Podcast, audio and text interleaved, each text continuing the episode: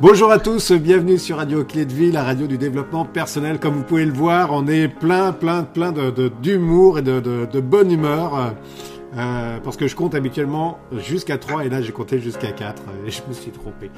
Euh, donc vous êtes dans l'émission sur euh, Radio Clé de Vie. Luc, bonjour. Vous êtes en compagnie de Luc Baudin et Alexandre Fournier. Bonjour Luc. Bonjour Alexandre, bonjour à tous. Oui, oui, c'est aux journées, journée humour aujourd'hui. Voilà, c'est ça. Quelle introduction on vient de faire.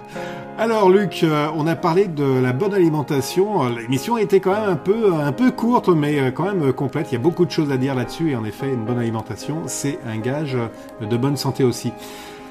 Aujourd'hui, on va aborder la flore intestinale. Alors, la flore, c'est pas la marguerite, le coquelicot et puis tout ça. Non, non, c'est beaucoup d'autres choses. Mais quoi qu'il en soit, cette flore intestinale, c'est vraiment primordial aussi pour notre santé et il faut en prendre soin, n'est-ce pas? N'est-ce pas? C'est vrai c'est qu'elles sont pas la rose non plus. Non, c'est vrai qu'en plus, elles, elles sont pas la rose non plus. C'est excellent celle-là. Ah, décidément. Donc, donc, la flore intestinale est un élément extrêmement important, extrêmement important, parce qu'à l'intérieur de notre intestin, nous avons des milliards de milliards de germes euh, qui, qui sont là et qui sont utiles. Et on, on a plus de germes pendant un moment. On était en train, on avait même considéré, après ça les chiffres sont revenus, mais on disait qu'on avait dix fois plus de germes dans notre intestin que de cellules dans notre corps. Oui. Alors, les chiffres ont été revus un petit peu à la baisse, mais euh, c'est pour donner un petit peu un sens. Alors, dans cette flore, il y a plusieurs sortes de germes. Donc, il y a plusieurs clones, comme on appelle. Et donc, ils sont tous importants parce que euh, ces, ces germes, on va avoir déjà trois utilités les trois premières utilités qu'on avait vues, c'est que, un, elles, euh, elles permettent la digestion de nos aliments. Sans elles, on aurait de gros problèmes de digestion. Mmh. Deuxièmement, c'est qu'elles euh, sont des défenses immunitaires extrêmement importantes qui ne laissent pas rentrer justement au moment de la digestion tous, tous les polluants, les germes, etc. Donc, elles ont tendance, surtout les germes, à, beaucoup les détruire plus que les polluants. Et puis après ça, elles, elles sont capables aussi de fabriquer certaines vitamines qui sont indispensables à notre organisme également. Donc, euh, je dirais que on dit souvent en plaisantant que les germes pourraient très bien vivre sans l'homme, mais l'homme ne peut pas vivre ah sans les germes. Donc c'est pour bien bien situer. Alors le problème qui se passe, c'est que très souvent cette flore est déséquilibrée. Un des premiers moments aussi euh, de, de, ce déséquilibre, c'est pour ça que les, accouchements euh, par les voies naturelles, c'est-à-dire par les voies gynécologiques, sont importantes parce qu'en fin de compte, quand l'enfant passe euh, la, toute la filière gynécologique de la maman, eh bien là, il va, il va absorber aussi toute une flore qui va ensemencer son intestin et qui va être très importante pour la suite pour la suite de sa vie. Et c'est pour ça, ça peut poser des problèmes pour les enfants qui naissent par césarienne, ah par exemple, parce que ben, justement, ils, ils, ils, risquent de ne pas avoir cette, cette fleur aussi riche, etc. Donc on peut travailler là-dessus, mais euh, c'est important de, de, de, bien le savoir. Moi, je pense, mais je n'ai pas, j'ai jamais vu de statistiques. On parle beaucoup de coliques de, de, de nourrissons. Je me, suis toujours hmm. posé la question de savoir si c'était pas en rapport justement, entre autres, avec la. Il peut y avoir les facteurs psychologiques, mais il peut y avoir aussi des facteurs euh, de flore intestinale qui soient pas tout à fait euh, bien placés. Quoi qu'il en soit. Quoi qu'il en soit, notre flore intestinale, elle est destroy, elle est détruite en grande partie aujourd'hui. En grande partie aujourd'hui par, là encore, il y a des facteurs de stress, mais c'est pas encore le pire, c'est que c'est tous nos, nos, nos médicaments. C'est pas une critique sur les médicaments, mmh. dit voyez pas ça. Par exemple, les antibiotiques, moi j'en ai prescrit très très souvent aussi à mes patients qui avaient des grosses surinfections. C'est indispensable. Le problème n'est pas de donner des antibiotiques, mais c'est de pas donner de probiotiques qui vont refaire la flore après. Ça Parce que les antibiotiques détruisent une partie de la flore. Hein. Oui, mais il n'y a pas que. Ils détruisent une grande partie de la flore. Après ça, on sait que la chimiothérapie, bon, on le fait aussi, mais les, traitements hormonaux le font aussi. Le cortisone, on les anti-inflammatoires, les antalgiques, tous ces produits, la pilule, tout ça, ça favorise la destruction de la flore intestinale. Et c'est très très important à comprendre parce que si notre flore intestinale elle est détruite, à ce moment-là, tous les éléments dont dont j'ai parlé tout à l'heure euh, ne sont plus efficients et ça pose des problèmes. Mais ça va encore plus loin, c'est qu'après ça, quand la flore est détruite, à ce moment-là, le mucus qui est situé sur la muqueuse intestinale commence à se détruire également, et après ça, les cellules de la muqueuse intestinale commencent à être irritées, et donc à ce moment-là, on se retrouve avec ce qu'on appelle un, un intestin, une hyperperméabilité intestinale. Alors ça, c'était les termes anciens, flore intestinale, hyperperméabilité, c'était ce qu'on disait, nous, au niveau médecine naturelle. Maintenant, ça a été repris un peu, la, la médecine euh, conventionnelle a repris beaucoup de choses qui sont très intéressantes, on va en parler là tout à l'heure. On parle maintenant plus de flore intestinale, mais on parle de microbiote. Ouais. Et donc, on parle plus de d'hyperméabilité intestinale, on parle, on parle de dysbiose. Voilà, mais bon, c'est pour donner un petit peu les, pour faire des ponts entre les différents. colon irritable, euh, est-ce que ça a un rapport ou pas, pas du oui, le, le, colon irritable est la base, la base de tout ça. Et même dans toutes les maladies du colon, c'est une des premières choses, c'est de refaire un petit peu cette flore. C'est pas, ce ne sera pas et, la muqueuse, parce que mm. généralement les muqueuses sont faites. Parce que le problème, c'est que quand la muqueuse est irritée, c'est pour ça que le mot hyperméabilité intestinale mm. était évocateur pour tout le monde, parce que bah dysbiose. Moi, je veux bien bon, euh, c'est pas très. L'hyperméabilité intestinale, ça voulait dire que toutes les polluants, donc les aliments étaient déjà mal digérés parce qu'il n'y avait plus la flore ou été détruits en, partie. Donc à ce moment-là, les aliments n'étaient plus digérés, ça reste des gros conglomérats qui vont passer par cette hyperperméabilité et vont encrasser l'organisme parce qu'ils sont pas utilisables, ils sont pas été digérés. Ça passe ça, ça directement dans le sang, hein, me semble-t-il. Ça passe directement dans le sang. On va se retrouver avec les polluants qui sont mmh. pareil, vont passer très facilement, les germes vont passer très facilement, mm. et tout ça, ça va être source à long terme de, de, de, maladies euh, qui peuvent être des maladies auto-immunes, de réactivation infectieuse, etc. Et le premier qui a, qui a mis ça en exergue et, et, qui a fait vraiment un travail remarquable là-dessus, c'était le, le, docteur Seignalé en France. Il a écrit un livre qui, qui, qui est toujours un best-seller, c'est euh, la, la, la, troisième médecine. Je, je crois mmh. que c'était ça un gros livre est extrêmement intéressant par, rapport à ça. C'est le premier. Et là, ce qui était amusant, c'était que la médecine conventionnelle ne voulait pas entendre parler de tout ça.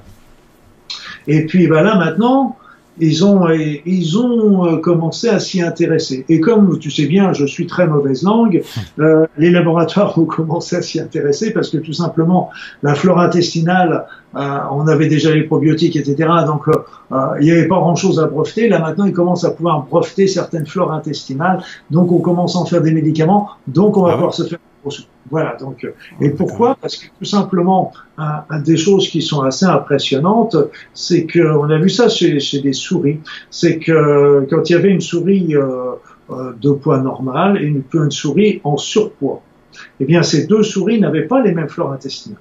Ah ouais.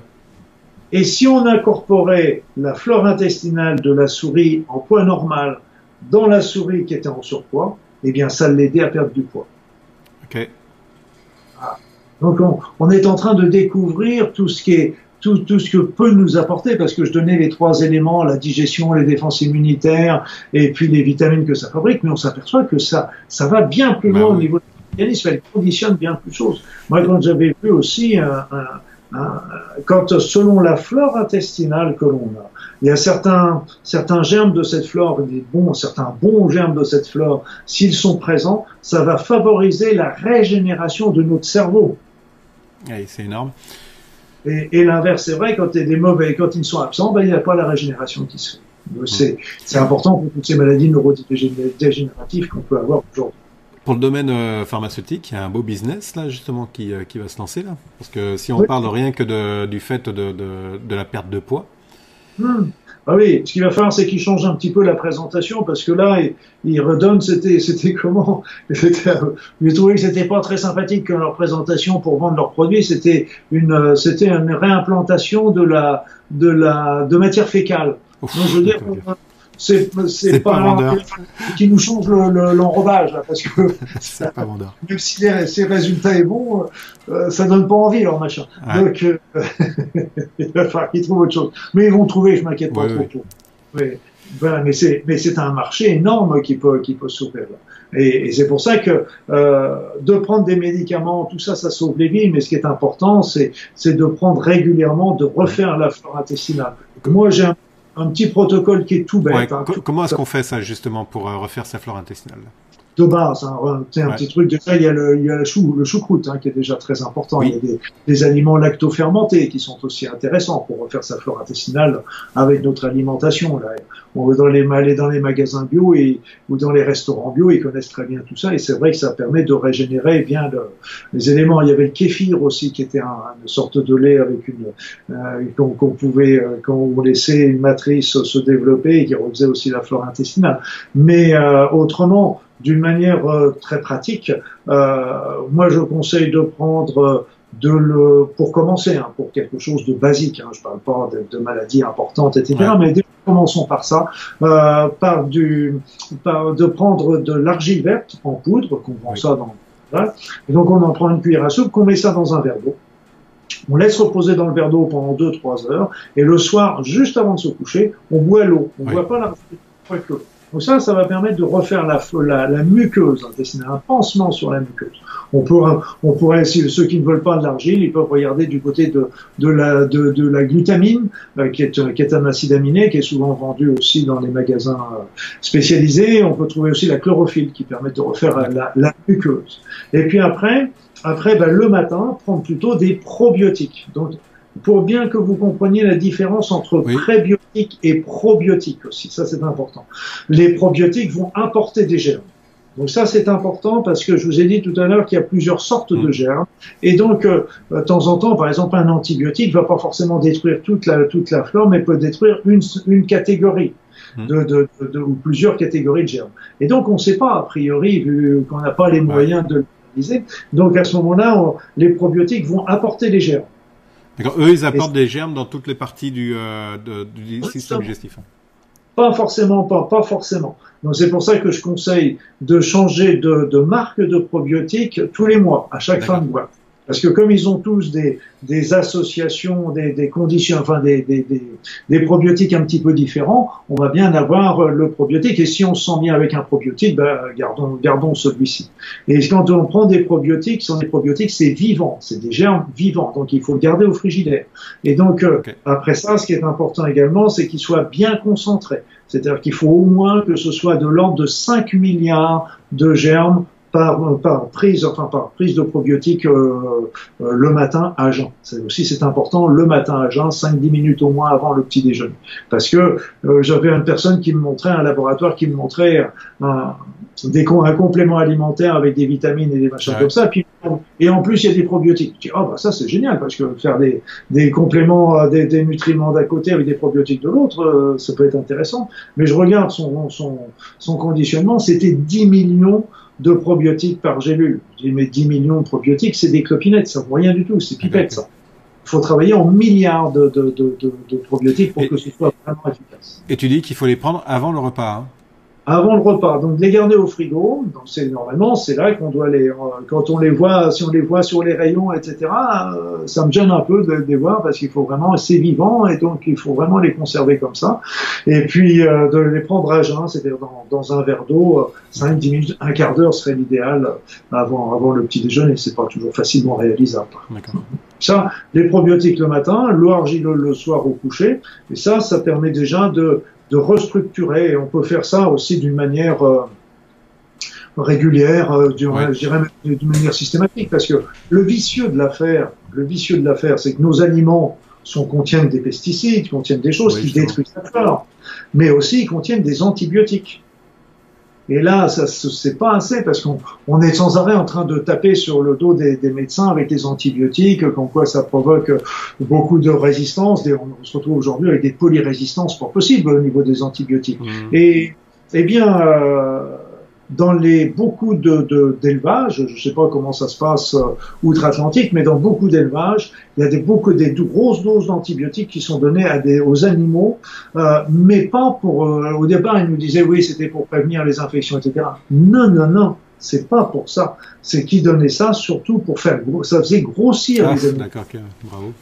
Et donc évidemment, ça permettait d'avoir euh, le, le, la, flotte qui était dans la viande, on l'a payé au prix de la viande évidemment. Donc, mmh. qu'on mangeait aussi les, les, antibiotiques qui étaient avec, et donc ces antibiotiques aussi généraient aussi de la, la destruction de notre flore. Donc c'est pour ça qu'il faut vraiment penser à la refaire aussi euh, régulièrement. Donc les aliments lactofermentés, quand on y pense, à faire un petit peu de choucroute aussi, euh, des, des aliments qui sont simples, et puis reprendre un petit peu de probiotiques de temps en temps, surtout quand on a pris des traitements.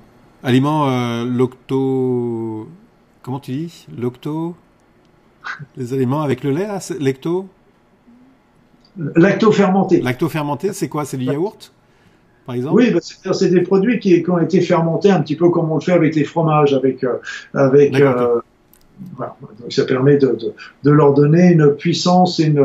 il y a des, des, aliments qui sont qui sont peu connus euh, et alors qu'ils sont extrêmement intéressants, c'est les aliments lactofermentés parce que justement euh, grâce à ces apports, ils apportent des, des, des, nutriments qui sont très originaux. Et puis après ça, c'est toutes les petites graines.